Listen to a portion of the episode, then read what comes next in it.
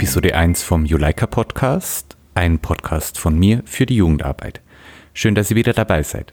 Wie ich in Episode 0 ja schon gesagt habe, möchte ich euch mit diesem Podcast Werkzeug an die Hand geben, das ihr für eure Jugendgruppe, für euren Verein oder für euer Projekt, an dem ihr arbeitet, anwenden könnt. Vielleicht seid ihr ja auch schon Mitglied in einer Jugendgruppe und wollt jetzt das machen, was eure Gruppenleiter machen, nämlich leiten. Und deshalb fangen wir in Episode 1 auch ganz am Anfang an und unterhalten uns mal über Leitung. Leitung, was ist das? Leitung, was heißt das? Leitung heißt in allererster Linie Verantwortung übernehmen. Nicht nur für die Jugendlichen und für die Mitglieder. Also, was machen meine Mitglieder, was machen meine TeilnehmerInnen, läuft die Gruppenstunde gerade völlig aus dem Ruder? Nein, in erster Linie heißt es Verantwortung für euch selbst übernehmen. Ihr müsst euch eigene Grenzen setzen, eure, eure eigenen Grenzen erkennen, eure eigenen Grenzen auch akzeptieren und aber genauso auch die Grenzen von anderen akzeptieren und manchmal auch erkennen, weil die sagen es euch vielleicht nicht so direkt. Das ist ein Teil der Verantwortung, die ihr als Leiter übernehmt. Ihr habt auch die Verantwortung dafür, dass euer dass die Ziele eures Vereins in der Gruppenstunde genauso umgesetzt werden oder dass zum Beispiel euer Projekt mit Ziel abgeschlossen wird, erfolgreich abgeschlossen wird. Um dieser Verantwortung gerecht zu werden, wird man ja normalerweise auch nicht einfach so Leiter oder Leiterin. Also ich gehe davon aus, ihr habt euch damit schon intensiv auseinandergesetzt, habt euch auch überlegt, wo eure Stärken und eure Schwächen sind. Und wenn ihr jetzt Mitglied in einer Jugendgruppe seid und wollt Leitung werden, dann würde ich euch empfehlen, ganz dringend mal mit eurem Vorstand oder euren jetzigen Gruppenleitungen zu sprechen, ob ihr es nicht einfach mal probieren dürft. Denn Glaubt's mir's, im Ehrenamt sind Vorstände und GruppenleiterInnen immer sehr froh, wenn Unterstützung kommt, wenn Nachwuchs da ist. Und ihr braucht euch auch hier nicht mit eurer Meinung oder mit eurem Wunsch hinterm Berg halten. Denn gesucht für die Gruppenleitung sind ja die, die schon alles wissen oder die unanfechtbare Positionen vertreten, sondern gesucht sind Menschen, die zu offenen Gesprächen bereit sind.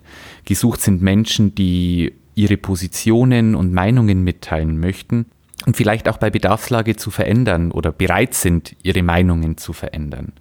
Gesucht sind Leute, die sich Wissen aneignen möchten, ihr eigenes Wissen immer wieder überprüfen und eventuell korrigieren oder sich oder ihr Wissen erweitern möchten. Gesucht sind Menschen, die ihre Lebensgeschichte und ihren Lebensentwurf einbringen können und einbringen möchten oder auch eigene Erfahrungen einzubringen in eine Jugendgruppe, sich auf den Verein einzulassen, den Verein und sich selbst gleichzeitig auch zu bereichern, denn das habe ich auch, glaube ich, schon in Episode 0 gesagt. Man kann auch ganz viel aus einer Leitungsfunktion oder aus der Jugendarbeit allgemein für sich selbst rausziehen.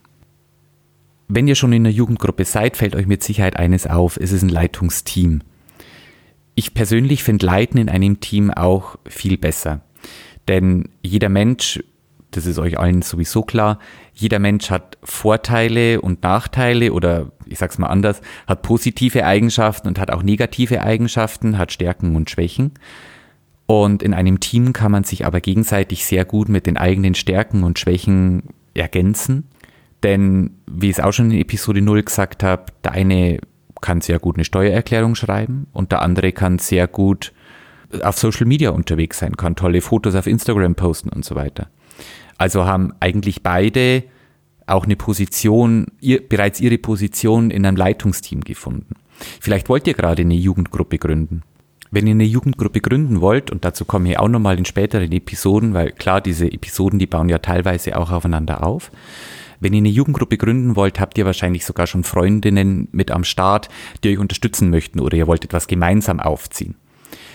Das ist schon mal ein ganz großer Pluspunkt. Denn Leiten im Team bedeutet, man kann sich gegenseitig ergänzen, man kann sich gegenseitig verstärken, man kann die Schwächen des anderen gut kaschieren, man kann aber auch äh, hervorragende Symbiosen mit verschiedenen Stärken ausarbeiten.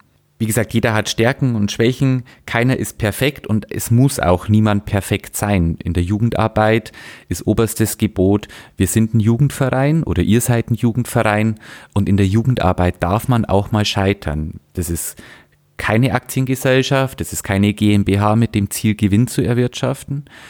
In der Jugendarbeit sollte neben den Inhalten in erster Linie der Spaß an oberster Stelle stehen. Denn es dürft ihr euch nie vergessen, wenn ihr eine Jugendgruppe leitet, es ist in erster Linie ein Ehrenamt. Das heißt, ihr bekommt kein Geld dafür, aber ihr investiert wahnsinnig viel Zeit, teilweise genauso viel Zeit wie in einen Minijob oder in einen Teilzeitjob sogar. Ich kann euch nur eine kurze Checkliste geben, was wir zum Beispiel in, in unserem Juleika-Handbuch von Lambda Bayern auch vermerkt haben. Das ist so eine kurze Checkliste. Anspruch an einen Leiter, eine Leiterin. Eine Leiterin muss Orientierung geben können und strukturieren, muss animieren, beraten und informieren, muss Reflektor sein, muss Projekte mittragen, Entscheidungsprozesse fördern ohne aber für andere LeiterInnen mitzuentscheiden, sondern gemeinsam zu entscheiden, muss Anwalt und Wegbegleiter sein, muss ein Gruppenleben gestalten können und Gruppenprozesse reflektieren und weiterentwickeln, einzelne Fertigkeiten einbringen, wie zum Beispiel musische, kreative, handwerkliche und so weiter. Und auch Anstifterin sein für politisches oder soziales Handeln, je nachdem, in welche Richtung sich eure Jugendgruppe oder euer Verein entwickeln soll oder welche Ziele euer Verein, äh, euer Verein verfolgt. Klar, eine Jugendgruppe, die zum Ziel hat, äh, ein Lego-Fanclub zu sein, die werden jetzt wahrscheinlich eher weniger politisch handeln. Während jetzt ein, ein Verein wie Lambda Bayern, der sich für queere Lebensweisen einsetzt, sehr viel politisch handelt. Ich habe es eben schon mal angesprochen, in einem Leitungsteam hat natürlich auch jede Leiterin seinen ihren eigenen Stil. Das Ganze nennen wir Leitungsstil, kommt aus der Psychologie und aus der Psychologie kommt, werden Leitungsstile in drei verschiedene Teilbereiche aufgeteilt, die ich auch noch näher vorstellen möchte. Das ist zum einen der autoritäre Leitungsstil, das ist der laissez-faire Leitungsstil und der partnerschaftlich-demokratische Leitungsstil. Diese drei Stile unterscheiden sich natürlich auch in ihren Extremen, also in den extremen Ausnahmefällen. Ihr dürft auch nicht davon ausgehen, dass man, so wie ich das jetzt beschreibe oder so wie wir das zum Beispiel in unserem Juleika-Handbuch bei, bei Lambda, von Lambda Bayern beschreiben, dass man diese Stile genau so in, beim Menschen immer wieder vorfinden wird. Es ist eigentlich meistens so, dass man in gewissen Situationen einen gewissen Stil an den Tag legt. Natürlich hat man, hat jeder Mensch so eine Grundeinstellung oder einen Grundleitungsstil, aber situationsbedingt kann es natürlich passieren, dass man auf einmal etwas autoritärer reagieren muss oder eine Sache vielleicht da einfach laufen muss, weil man gerade so einen kreativen Flow in der Gruppe merkt. Wie unterscheiden sich die Stile im Einzelnen? Der autoritäre Leitungsstil ist in der Regel davon geprägt, dass er wenig basisdemokratisch ist. Der autoritäre Leiter ist so ein Macher in der Gruppe, der die Sachen voranbringt, ohne Rücksicht auf Verluste teilweise, der auch vielleicht ungern kritisch hinterfragt wird, der die Arbeit gerne auf sich konzentriert und sich vielleicht teilweise auch unersetzbar dadurch macht. Während der laissez-faire Leitungsstil bedeutet, dass dieser, also ein laissez-faire Leiter die Gruppe eher so sich selbst überlässt. Die verantwortungsvollste Aufgabe, die ein laissez-faire Leiter, also im Extrem natürlich, übernimmt, ist den Gruppenraum aufsperren und den Gruppenraum wieder zusperren. Ansonsten ist er eher ein Teil der Gruppe, macht ein bisschen mit, aber überlässt die Gruppe mehr oder weniger sich selbst. Dann gibt es natürlich noch diesen, wie gesagt, den partnerschaftlichen Leitungsstil, der bewusst mit der Gruppe arbeitet und nicht an der Gruppe.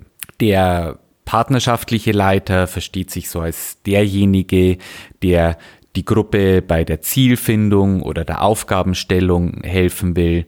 Und wenn die Gruppe damit Schwierigkeiten hat, bringt er Vorschläge oder Durchführungs- oder auch Lösungsalternativen äh, ein und, und stellt sie auch zur Diskussion und beschließt es dann gemeinsam mit den Gruppen.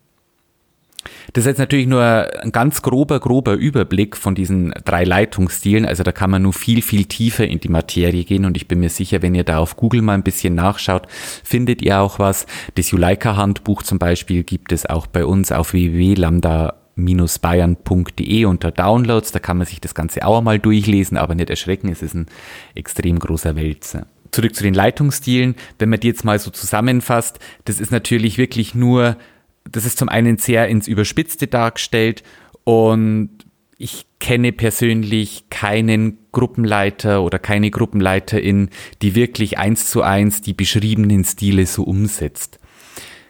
Es gibt verschiedene Situationen, wo man verschieden reagieren muss, ist meine Meinung.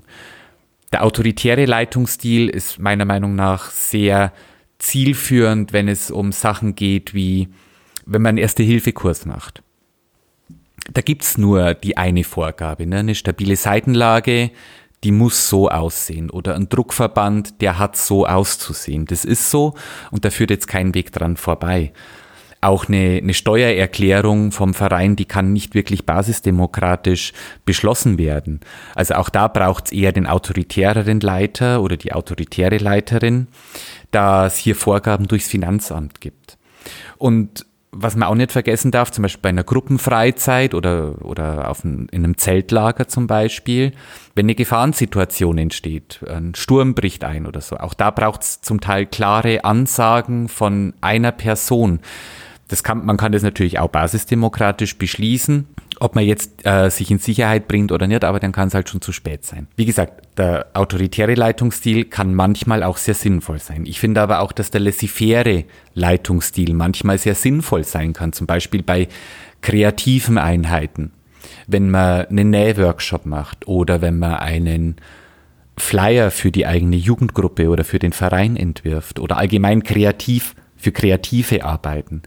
Dafür ist der laissez-faire Leitungsstil meiner Meinung nach sehr zielführend, weil die Kreativität in keinerlei, äh, die, Kreativität der TeilnehmerInnen mit durch keinerlei äußere Einflüsse außer durch sich selbst beeinflusst oder, oder gestört wird. Der partnerschaftlich-demokratische Leitungsstil, das ist natürlich so der ultimative Leitungsstil, der zu empfehlen ist. Wir sind aber, wie gesagt, das habe ich am Anfang von der Episode schon gesagt, niemand ist perfekt und es muss auch niemand perfekt sein.